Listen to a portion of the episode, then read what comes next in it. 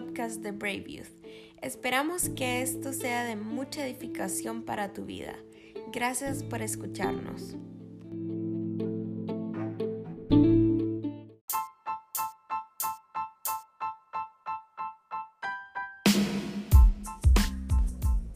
Esposo y padre de cuatro hermosas hijas, dos de ellas gemelas. Pastor en la iglesia Camino de Vida ubicada en Lima, Perú. Forma parte del podcast Haciendo Iglesia y La Sal Podcast, donde comparte herramientas para impulsar a pastores y creativos a mejorar la experiencia en la iglesia. Taylor Barriger.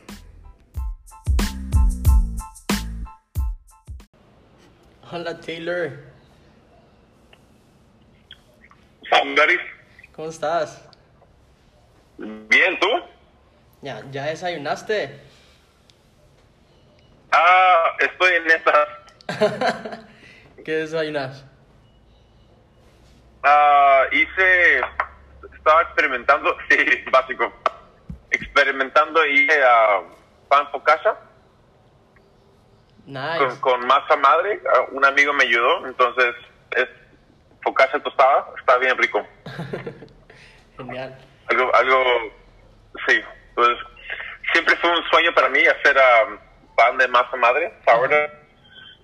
Y ah, ya que estamos en cuarentena, hay que empezar algo, ¿no? Qué bien. A ver, ¿cuál es tu desayuno favorito?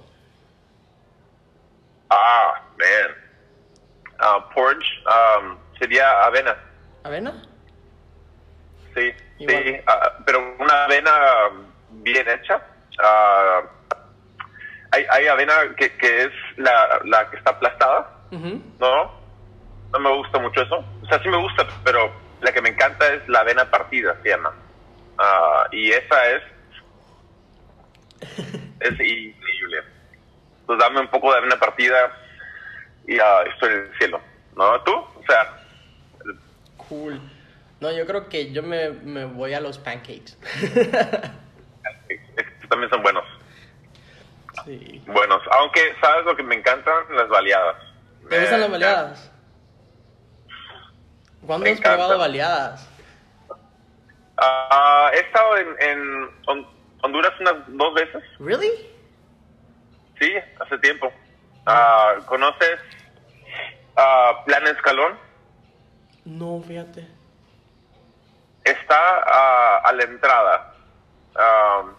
Hay un ministerio. Es, Plan Escalón es un colegio para niños, pero tipo internado. Wow. Y ah, tenían, en un momento ten- tenían como 600 estudiantes viviendo y estudiando ahí. Wow. gratis, o sea, una cosa increíble. Entonces, eh, el que lo administra, el que lo maneja es un amigo y pues, he, ido, he ido para estar con ellos. Genial, no sabía que habías venido acá a Honduras. La próxima vez me avisas, por favor. Ya, La última vez que fui creo que fue hace 10 años, algo así. Ha sido un buen tiempo. En esos tiempos ya no, no era cristiano, entonces ahí sí ya.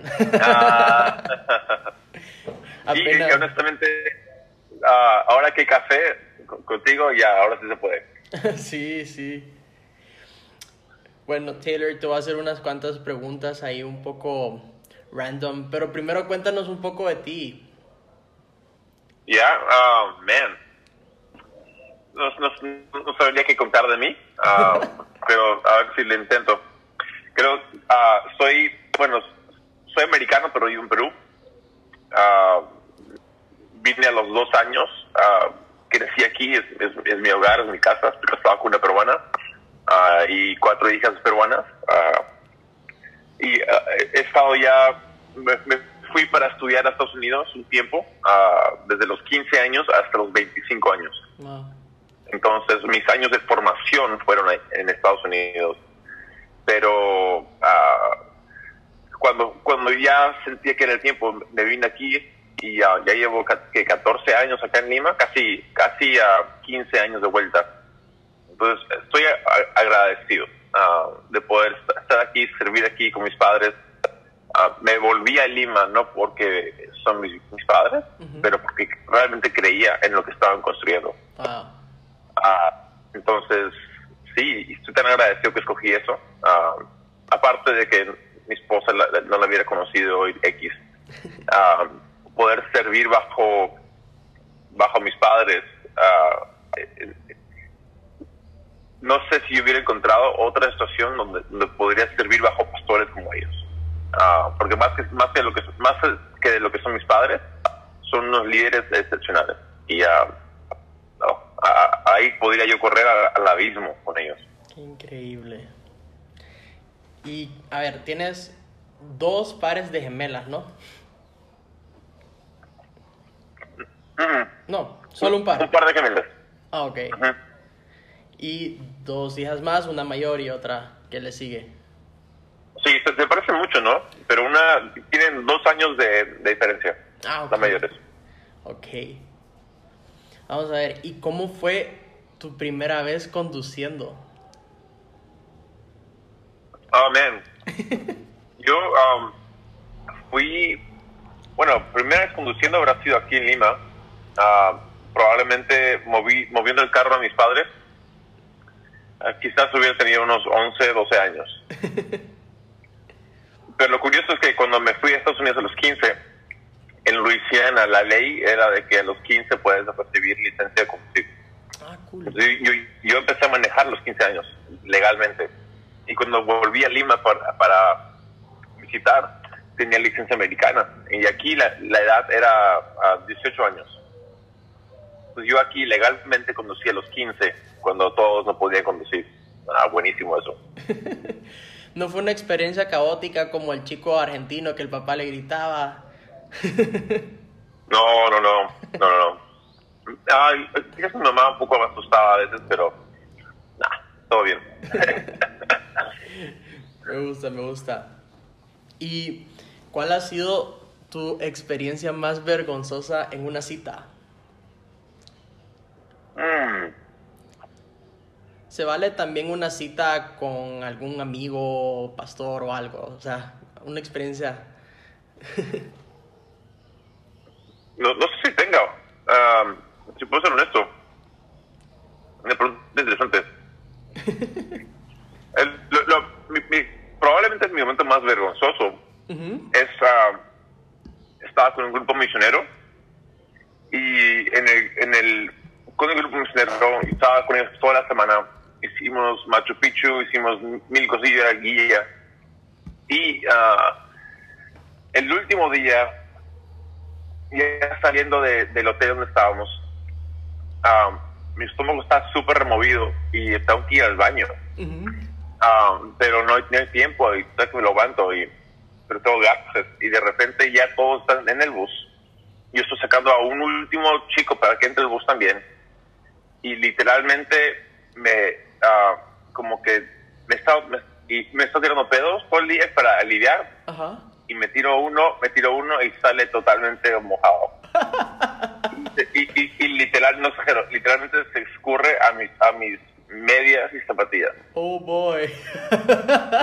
Entonces ahí entré en crisis, ah, fui al baño, empecé a tratar de limpiarme, alguien tuvo que venir, prestarme un short y ropa nueva y ah, fue lo peor, fue lo peor. y, y, y, y, y- y desde ahí que todos esperaron unos 30 minutos ah, en el bus, yo entré y dije, hey chicos, lo siento, ah, ¿qué pasó? ¿Qué pasó? No, es que ah, me tiré un pedo y salió mojado. Tu- tuve, tuve que adueñarme de ello, pero el, el peor momento. Entonces salió con sorpresa. Oh, man, con venganza. Bueno, Taylor, cuéntanos un poco sobre haciendo iglesia. Ya. Es algo que empezó hace, hace un tiempo atrás. Um, siempre hemos tenido el corazón de ayudar a pastores. Siempre. Desde que yo recuerdo, mi padre y, ah, y la iglesia siempre hacían un esfuerzo gigante para ayudar a pastores. Y eso fue mutando de- de una forma a otra forma. Yo recuerdo en los ah, noventas traíamos a dos mil pastores de provincia a Lima. Wow. Am, nos hospedábamos, dábamos de comida, todo. Y pastores de lujo que venían.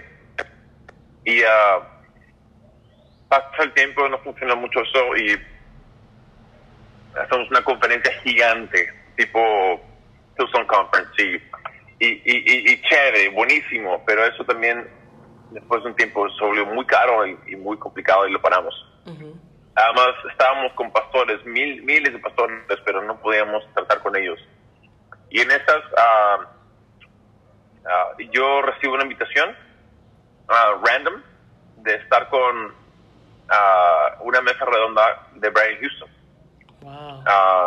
creo que se llama Let's Talk Church, algo así, hablemos de iglesia. Y, y yo estaba ahí y, estaban muchos de los pastores que hoy admiramos, ¿no? Um, Judah, Rich, varios, varios, varios, John Gray, entre otros. Y, y era como que, ¿qué hago aquí? No sé, yo, no, yo ya los admiraba y les apreciaba, ¿qué hago aquí? No sé qué hago aquí. Pero fue un tiempo tan bueno, me marcó la vida, me cambió. yo volví y le dije, hey, Dad, creo que debes tú hacer mesas redondas como estas, donde los pastores tengan una cara a cara contigo. Y empezamos. Y empezó de tanto éxito que ya, empezamos a formalizarlo. Ahora ya hay, hay, como que seis manuales. Es un proceso de tres años donde visitamos uh, la iglesia uh, por dos veces al año y uh, invitamos a pastores del extranjero que visiten y nos ayuden con ellos también, porque ya no, o sea, creo que estamos en 12 países. Wow. es una locura. Genial. Genial. Y cuéntanos un poco cómo, o sea, cómo surge o, cuéntanos qué tal, bueno, creo que va a ser la primera semana, pero cuéntanos un poco sobre los grupos en línea. El promo me encantó. ¿Me gustó el promo? Me encantó, me encantó. Y, tienes que ver el primer promo uh, para entender el segundo mejor. Porque el primero lo sacamos como hace, no sé, hace, hace meses, hace seis meses, algo así. Y el promo era de que ese chico Fabricio está en casa solo y hace muchas actividades que se deben hacer en comunidad, lo, los hace solo. Y como que siempre está decepcionante, ¿no? Y acaba con él del tortazo, ¿no? Y él mismo se lo hace y todos se, se ríen. Y el final del spot es, ah, hay muchas cosas que se pueden hacer solo, pero no, no estar en, en comunidad chévere. Ahora, el problema es que ahora estamos en aislamiento social, en, cuarentena obligatoria y, y, nos reímos que eso fue como que una predicción a lo que iba a venir.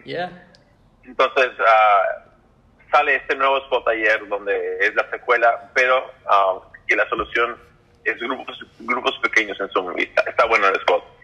En fin, um, creo que para volver a tu, a tu pregunta, hemos, hemos realmente tratado de, de, hacer todo lo que hacíamos antes, todo. lo estamos haciendo ahora todavía. Ya hoy día, hoy día es día 43 de cuarentena obligatoria, o sea, solamente sales de aquí al supermercado y nada más, al, banco quizás, pero hemos, hemos modificado todo lo que hacemos como iglesia a, situaciones en cuarentena o distanciamiento social y entre ellos grupos pequeños en Zoom ah, o como quieras, no puede ser uh, Hangouts o Skypes, lo que quieras, pero hemos descubierto de que sí se puede hacer comunidad ah, virtualmente y lo hemos animado, empujado. Incluso desde que empezó la cuarentena, creo que hemos aumentado más de 350 grupos pequeños. y son grupos pequeños ya sea de de comunidad, de estar juntos, o ya sea manuales, una currícula para matrimonios o para hombres o para mujeres. Y honestamente es impresionante uh, la respuesta. Pues estamos, hemos tenido que tomar nuestro patrón y hemos tenido que cambiarlo a, a que se adecue a tiempos como este. Porque sí, sí, um, no es que lo que hacíamos no funcionaba, funcionaba bien, pero Ah, a veces si seguimos, si seguimos lo que antes hacíamos ahora, ah, ah, ya fue. wow. Y antes de cuarentena ya tenían grupos pequeños, ¿verdad? Sí, sí, sí, sí. entonces, em, ¿qué, ¿qué, recomendarías tú? O, digamos, a veces como líderes de grupos, a veces hemos caído en algún momento donde se vuelve como una rutina, el grupo se vuelve una rutina y ahora que son grupos en línea, ¿cómo, cómo vencer esa rutina en línea? Mm. Ya, es una buena, buena, pregunta. Parte, parte de, del sistema, yo lo diría así, que usamos con grupos pequeños, es que los grupos pequeños son por temporada. Entonces, uh, yo creo que la mejor forma de decirlo sería la forma que, no lo somos. Uh, hay, hay muchos modelos de células, ¿no? Que te asignan a un grupo y eres de ese grupo para siempre. Hasta que tú ya no quieras y tienes que ir a, alguien superior y decir, sabes que ya no quieres estar con este líder, y se arma un caso y se vuelve como que uh, Tercera Guerra Mundial. Solo porque yo quería ir de ese grupo a otro grupo. Uh, entonces, no, no nos gustó eso. Uh, también hay, hay, otra forma de, de, que gente piensa de que los que yo tengo en mi grupo son mis discípulos. Y uh, ese lenguaje siempre me, ha fastidiado y, si piso los talones, perdóname, pero um, al final del día todos somos discípulos, pero somos discípulos de Jesús, no somos discípulos de nadie más. Buenísimo. Ah, entonces, uh, tú no eres mi discípulo y yo no soy tu discípulo, somos discípulos de Jesús. Entonces, con esa, con esa premisa, todo va cambiando. Yeah. sí, la Biblia dice, ir y ser discípulos, pero ¿de quién? No de mí, de Jesús. Uh, y cuando entendemos eso, ya podemos cargar el tema de discipulado con, con manos más sueltas y manos más parecidas a las de Jesús. Uh, tenemos un sistema de grupos pequeños que no te asignamos a un grupo, uh, tampoco es, es, permanente. El grupo empieza y acaba. Hay tres temporadas y en cada temporada son dos, 12 semanas de actividad empieza el grupo y el grupo al final para de existir. Ahora, si tú quieres continuarla, la puedes reactivar si quieres. Pero si no, la pasamos bien, chicos, genial, bon voyage. Ah, y, y, creo que eso lo hace más ligero y es lo que tú dices, ¿no? Que se vuelve bien, bien aburrido, bien tedioso, bien rutinario. Es, esa es la cura, ya que solo, ya no es una vida de compromiso yo ya me casé con, con, mi chica, estoy casado, no me voy a casar con nadie más. Ah, pero hemos hecho de grupos pequeños un casamiento, donde te casas con gente que no te caen bien. Entonces, no, y lo llamamos disciplina espiritual. No, eso es tortura espiritual. Ah, entonces, lo que hacemos es, eh, empiezan y acaban, ah, y al final, amigos se, se crean, y los que no van bien, como que ya no hay vergüenza de decir, sabes que tuvimos un buen tiempo, gracias, pero ya no quiero ser parte de ese grupo. Quiero irme a otro grupo. Y, yo también como líder, quizás yo me aburre en, tener un grupo pequeño de enseñar romanos toda la vida y quiero cambiarlo a, enseñar hechos o, o, sabes que quiero hacer pistas. Ah, y, y yo puedo decir al grupo, hey chicos, cerró ese grupo, el siguiente que voy a abrir es, es de pizzas el que se apunte, vamos. Otro podrá decir, ¿sabes qué? No, el gluten no me cae bien, gracias, pero no gracias. Ah, ya, chévere. Y no hay presión, y eso es lo que lo hace tan ligero, en poder... entonces, cuando digo que vamos, estamos relanzando la temporada, uh, nos toca la, es la temporada paró y continúa, ¿no? Oye, qué genial, qué genial, eso está increíble. O sea, eh, yo creo que eso es como estás destruyendo, eso es destruir cultura latinoamericana en un segundo, en grupos. Me encanta, me encanta. Es, es, no es, sí, entiendo lo que dices. es destruir un poco lo. Es, que el latinoamericano es. Uh, somos, somos personas bien leales, ¿no? O sea, literal, literalmente leales y serviciales y, y, y cálidos. Entonces, uh, si tú eres si tú eres por mí, toda tu familia también son por mí. ¿No? Pero si estás en contra mío, toda tu familia está en contra mío. Así somos. Ah, y, lo curioso es que a, eso, esa lealtad que hay, a eso le mezclas el asunto de que el liderazgo general que hemos vivido han sido que dictaduras. Ujú. Todos. Ah, entonces, si tenemos un modelo de liderazgo que es dictatorial, ah, puede ser benévolo, benévolo, ¿no? Puede ser para ayudar a la gente, pero igual es opresión, es presión, yo sé mejor que tú. ¿Y qué ocurre? Es, tienes yo sé mejor que tú y la lealtad. Y entonces, es una mezcla dinamita donde va de mal en peor. En cambio, si podemos aprender de que Jesús no, no vino para subyugarnos, subordinarnos, vino para levantarnos.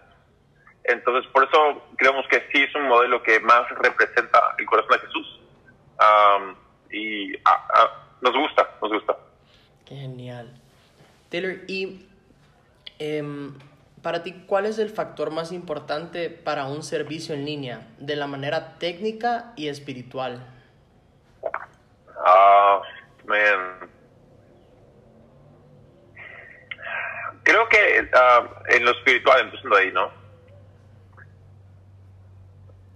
Y, lo he estado diciendo bastante en, en las reuniones que tenemos, hago parte de, del pre y el post, el backstage. Y, y somos seres tripartitos, ¿no? Ujú. Ah, espíritu, alma y cuerpo. Y de hecho, el cuerpo está totalmente encerrado estos días, Ah, un poco ah, distancia- distanciado de otras personas, algunos más que otros. Y, y en mi casa tengo nueve personas, um, diez conmigo, o sea, estoy con gente. Conozco otros otros pastores nuestros que están solos en, en- un cuarto, ¿no? Y no pueden salir porque alquilan un cuarto nada más. Y, entonces, el cuerpo está en circunstancias diferentes y, y difíciles, pero ah, nuestra alma y nuestro espíritu, o mente y espíritu, como lo quieras poner, están activas, están despiertas. Ah, a, mí- me fascina la idea de que cuando tienen, tienen cinco sentidos, cuando alguien pierde uno de los sentidos, ya sea la vista o el, el poder escuchar o, o algo, ¿no? Pierde uno, uno de los cinco sentidos. Se sabe de que los otros cuatro crecen Wow. se enaltecen, se vuelven más sensibles. Um, y, y- y Stevie Wonder en piano es un genio porque es ciego, es ciego y, y tiene más capacidad para tocar y, ah, y podría, la lista es gigante de eso. Entonces yo creo que, que tenemos, si tenemos tres que conforma quienes somos, tres cosas, espíritu, alma y cuerpo, y, y se nos ha encerrado el cuerpo, creo que el espíritu y el alma están con más potencial que nunca de crecer en ah, respirar y creo que un, un- un buen servicio en línea ah, debe entender esos factores y totalmente correr con ellos Sí. donde ah, es, es un tiempo para aprovechar un crecimiento espiritual en vidas de personas. Entonces no es un tiempo para, para reclinarse, es un tiempo para, para totalmente meterle con todo, no para encoger, sino para empujar más. Ah, y, y, pues, en ese sentido creo que un buen servicio técnico ah, debe ser un servicio de unos 30, 32 minutos Ah, si tú hacia- empujas un poco más, o sea, tenemos, ahorita en Camino Vida tenemos siete diferentes servicios, siete diferentes predicadores cada domingo, ah, de 32 minutos. El, el, el último creo que, ah, así lo puedo checar, ahorita te, ah, te digo cuánto es el programa.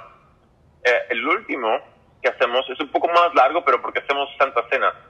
Genial. Ah, y creo que el servicio ahí dura unos, acá lo tengo, Ah, en total dura 40, 41 minutos con 3 segundos.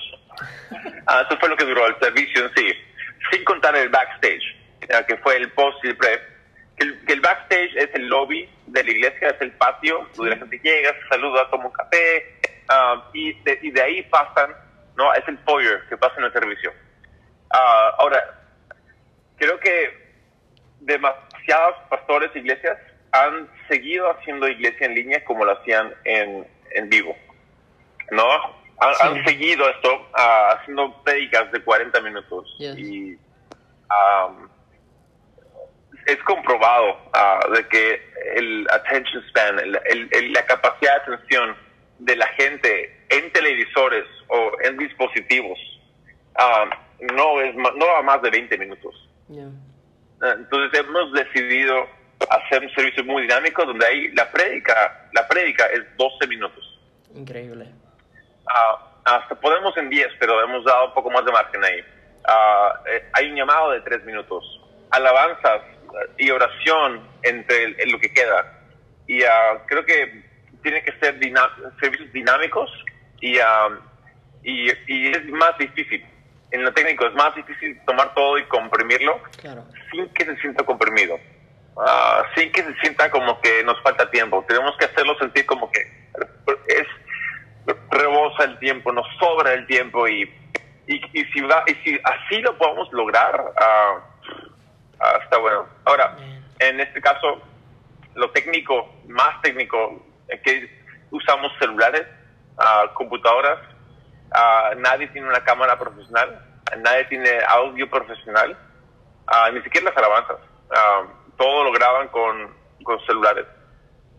Y, y está, está fuertísimo, pero se ha logrado algo de, ¿no? Que, que es en la calidad ah, se sufre un poco, pero porque es la realidad nuestra Claro. tan pronto se levante la cuarentena, vamos a poder meterle mucho más calidad, pero hemos aprendido un know-how de cómo hacer esto que nunca lo cambiaría por nada. Qué genial. Wow. Y Taylor, para chicos que quizás eh, tenían ese sentimiento de servicio que tal vez viene surgiendo para ellos, es como em, comenzó el año y se propusieron, este año voy a servir al Señor, quiero, no sé, abrir un grupo, quiero ponerme en la entrada, quiero, quiero servir. Y luego viene la cuarentena. Eh, ¿cómo, cómo, ¿Cómo les podría recomendar que no apaguen ese sentimiento de servicio, sino que lo utilicen aún en medios digitales? Ya, no, eh, ahí tú súper acertado. Yo diría que tenemos que tratar de redi- redireccionar nuestra energía. Entonces, ¿para, ¿para qué uno va a servir? Ah, ¿Cuál es el propósito de eso, no? Ah, y, y el propósito final, servimos, ah, uno se siente bien, ¿no? Pero dos, es para ay- ayudar a que la gente pueda conocer a Dios Sí. es ah, para mí es el ejemplo de un restaurante, ¿no? Am, no importa no importa cuán buena sea la comida, con un con un, con un chef Michelin estrellas y todo eso. Si el mesero me atiende mal, si eh, los baños están sucios, yo probablemente nunca más voy a volver a ese restaurante, Wow. ¿no? Sí. En la iglesia es lo mismo, no importa cuán buena sea la palabra. Si el que, el que me ayuda a mi asiento es mala onda, si ah, en los baños de la iglesia son asquerosos, ¿sabes qué? Chévere por la palabra, pero este lugar me, me friquea, no quiero volver aquí, me, me tratan mal. Entonces, el, el ser un voluntario tiene el propósito de ayudar a que de principio a fin la experiencia del, del servicio, del, del culto, sea una experiencia a donde la gente quiera volver, donde la gente se sienta a gusto, es como en tu casa, ¿no? Que, que todo esté preparado para cuando llegan. ah, me encanta este ejemplo también. Si yo llego a tu casa, José, y ah, te toco la puerta, me, me dijiste 7 pm, yo llego a 7, 7 y 2, ¿no? Y, y, y tú abres, oh, man, ¿llegaste tan temprano? Y dije, eh, tú decías a las 7 y... um, ya, ya, pasa, pasa, pasa. Te pones en tu sala y te pones a armar la, la casa. Yeah. Eh, eh, yo me voy a sentir como que quiero salirme de aquí, no estaba listo por mí, ¿right? Yes. Pero si, si yo llego un poco temprano y estoy nervioso y un poco avergonzado y, y son 6 y 50, 58 y me quedo en la puerta esperando para no tocar hasta las 7 porque tú dijiste 7 y toco, eh, ah, no, estoy ahí esperando y tú de repente te das cuenta que estaba afuera y dos para las 7 abres, ¡Hey, Taylor, ¿dónde estabas? Mira, estábamos, ah, no, esperaba, no, acá estábamos listos. Ah, todo está armado todo está listo. Incluso en la, en la mesa del comedor, de la sala, ya hay, ya hay café hecho.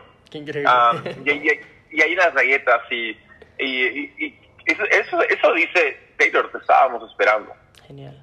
Y yo voy a decir, wow, José, bro, él, él, él, él se hizo un para recibirme. Sí. ¡Wow! Gracias. Yo quiero volver a esta casa. Y creo que demasiadas iglesias hemos sido la primera casa, Wow. donde hacemos todo de forma muy criolla, ¿no? Todo es bien como que última hora, no, toda la gloria para Dios y que fluya el Espíritu. Acá no preparamos, acá, acá dejamos que Dios fluya. No, eso, es flojera. Y es una falta de respeto ah, al que tú quieres que venga a tu iglesia. Es una falta de respeto a, a discípulos de Jesús. Sí. Ah, entonces, si, si, si, si vemos de- el servir de esa óptica, preparar la casa, y ahora en cuarentena, ¿cómo lo hacemos? El mismo espíritu sigue, es preparar corazones, preparar el... el- entonces tenemos un grupo de voluntarios en línea ah, que chatean en los servicios para poner un ambiente.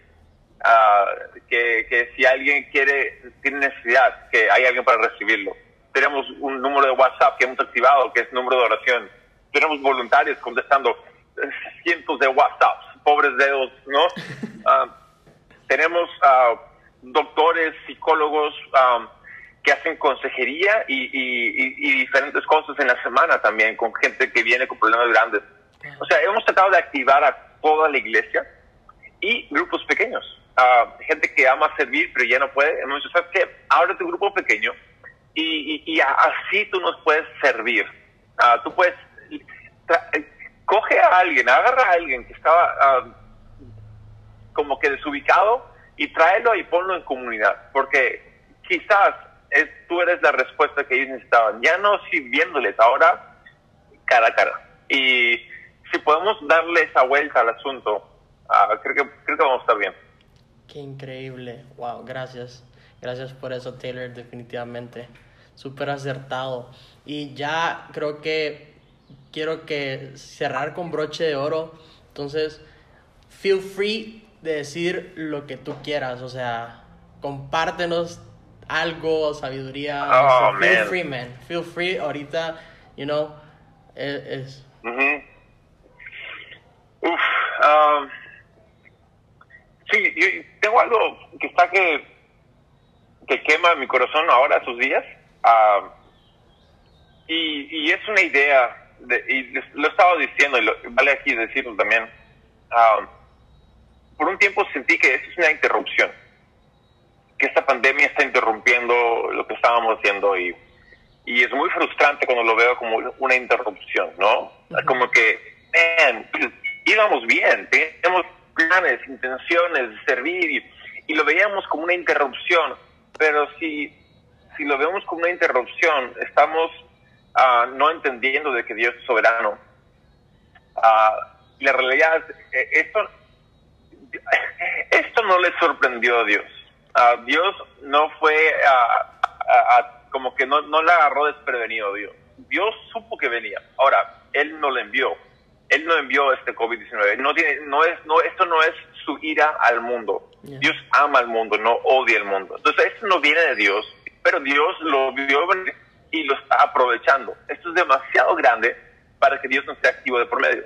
Entonces, si cada ser humano está vivo ahora porque Dios lo deseó, y creo eso, si estamos unidos ah, como equipos, como iglesias, ah, por tal tiempo como este, en la historia del mundo, creo que Dios tenía un plan. Entonces, si, Dios es tan magnífico y tan soberano, ah, lo que esto no es una interrupción de lo que estábamos haciendo. Más bien, lo que estábamos haciendo era preparación para este momento.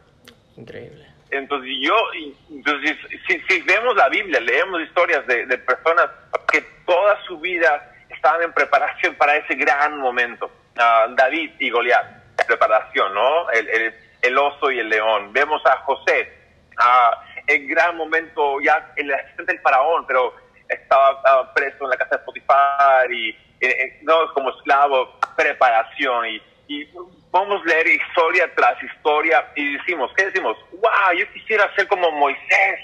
¡Wow! ¿En serio? Ah, eh, ese momento grande lo estamos viviendo ahora. Entonces hay que entender que todo lo que veníamos viviendo, ah, esto no lo interrumpe. Esto, lo de atrás nos preparó para este momento. Entonces, abramos nuestros ojos, abramos nuestros oídos para ver y oír lo que Dios está haciendo, porque estamos viviendo probablemente de los tiempos más grandes ah, de la historia del mundo. Ah, nunca en la historia se cerró el mundo entero. y ah, algo está haciendo Dios y yo quiero, yo quiero por lo menos poder decir, yo lo capté, lo vi, lo oí y estuve ahí presente. Increíble, increíble.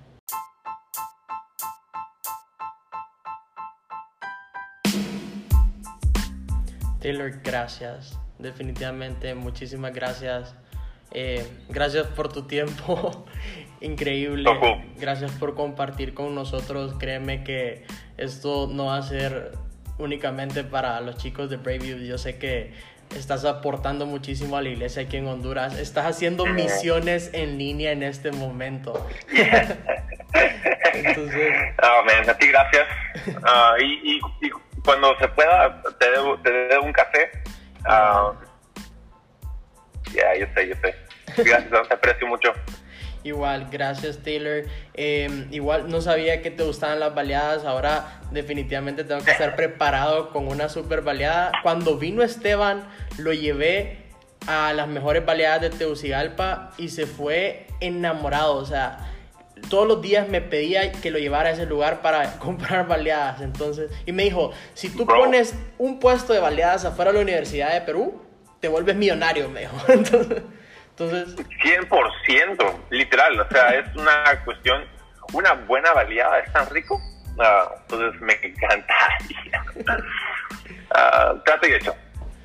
Taylor, gracias, cuídate mucho. Yeah, man. Un abrazo. Igual, igual, gracias. Nos vemos.